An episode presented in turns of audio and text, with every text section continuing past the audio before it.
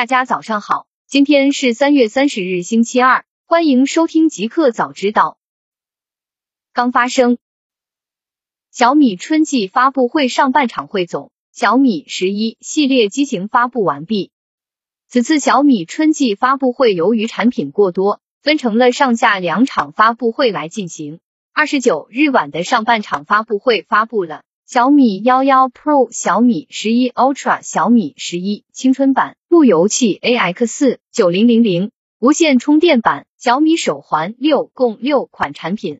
此前透露的新的自研芯片小米 MIX 以及一系列 IoT 设备，则留到了三十日晚七点继续公布。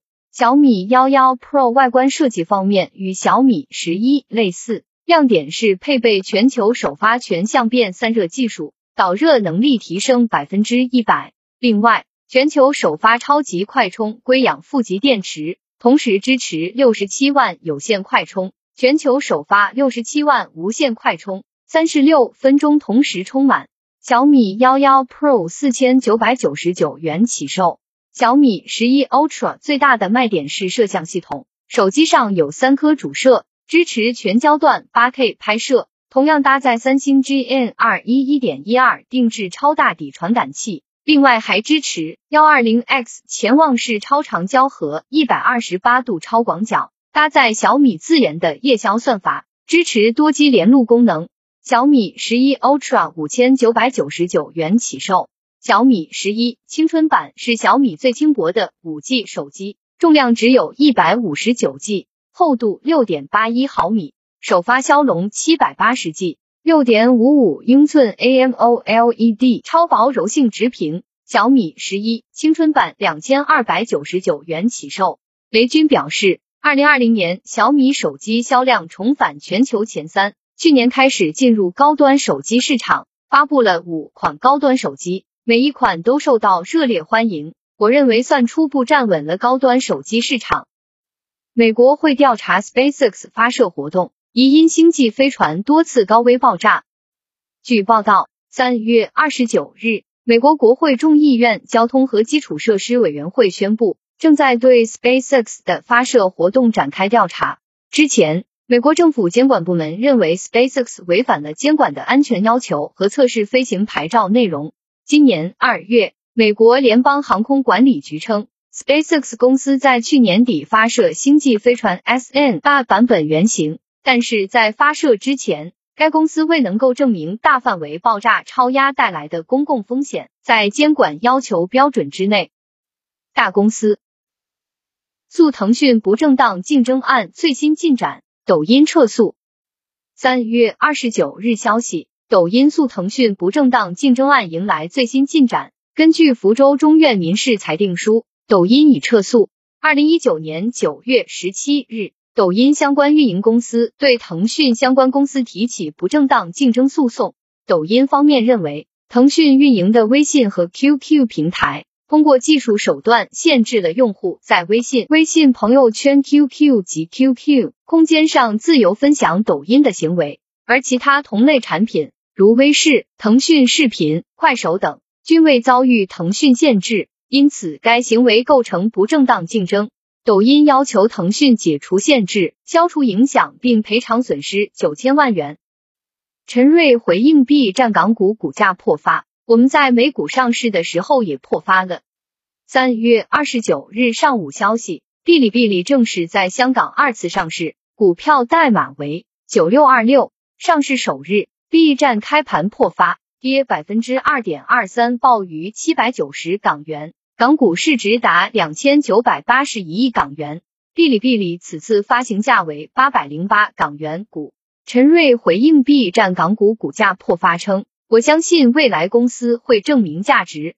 今天有一种 yesterday once more 的感觉。我们在美股上市的时候也破发了，但我那时候说过一句话：未来十年没人会记得 B 站股价破发这件事。”滴滴出行为旗下自动驾驶子公司寻求融资，该子公司估值约为六十亿美元。三月二十九日消息，滴滴出行在为旗下自动驾驶子公司筹集新资金，力求在有望今年进行的首次公开募股之前，大力推动核心业务之外的增长。知情人士还表示，滴滴自动驾驶计划筹资至多五亿美元，而该公司的估值约为六十亿美元。筹得的新款项将帮助滴滴加速自动驾驶汽车的大规模生产，并投资于人工智能芯片等技术。因审议处于早期阶段，该最新的融资计划可能仍有变动。滴滴对此不予置评。知情人士，未来小鹏已向港交所递表。三月二十九日，据财联社消息，未来汽车、小鹏汽车已向港交所递交上市申请，而理想尚未递表。此前有消息称，在美上市的中国造车新势力蔚来、理想、小鹏计划最早于今年在港股上市，目前正在与数家银行商讨相关事项，筹资总额为五十亿美元。截至目前，上述三家企业均未对此予以置评。互联网，腾讯投资黑神话悟空开发商获百分之五股权。三月二十九日晚。腾讯已于近日完成对国内游戏开发商游戏科学的投资，获得了后者少数股权。知情人士透露，在游戏科学的所有股东中，腾讯占比最少仅有百分之五。在该投资完成后，游戏科学将继续保持独立经营，自主性上不会受到影响。本次投资，腾讯承诺了不干预经营决策、不抢占项目主导、不寻求发行运营的三不原则。游戏科学成立于二零一四年，由原腾讯斗战神项目核心成员冯骥、杨奇等人出走创立。过去几年，游戏科学陆续推出了《百江行战争艺术》《赤潮》等几款手游产品，其中西游题材的单机主机类游戏《黑神话：悟空》是其单机游戏中的拳头产品。魅族回应软件公司注销，优化管理体系，业务已全部转移。三月二十九日，针对注销魅族软件公司的消息，魅族回应品玩表示，珠海市魅族软件有限公司是魅族科技公司的全资子公司，原从事软件开发业务。因魅族软件公司的业务多年前已全部转移至魅族科技公司，为优化公司管理体系，故安排注销魅族软件公司。该安排不影响魅族科技公司的经营。据天眼查 APP 显示，近日。珠海市魅族软件有限公司的企业状态从存续变更为注销，注销原因为决议解散。索尼宣布将关闭 PSP、PSV、PS 三线上游戏商城。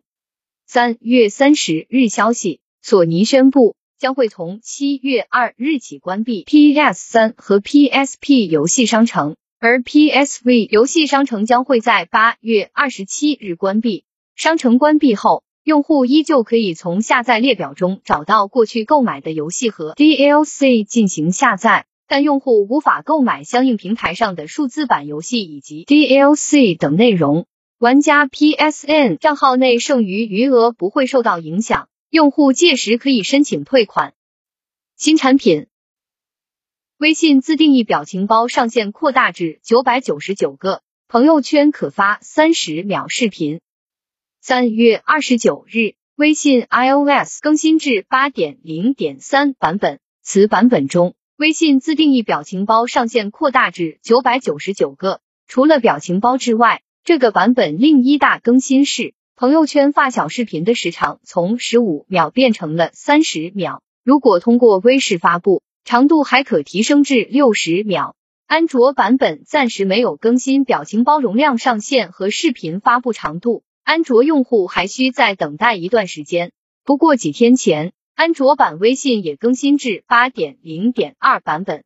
新版本中，公众号开始与视频号互通，同时上线了直播推荐、游戏直播等功能。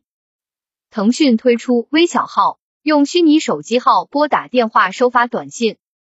腾讯于近期推出了微小号。据官方介绍，微小号是一款微信小程序产品。支持办理及使用无需依托 SIM 卡的虚拟手机号，简称小号。小号可以用于接听、拨打电话、接收、发送短信，支持国内语音和点对点短信功能，暂不支持办理增值业务及其他数据业务。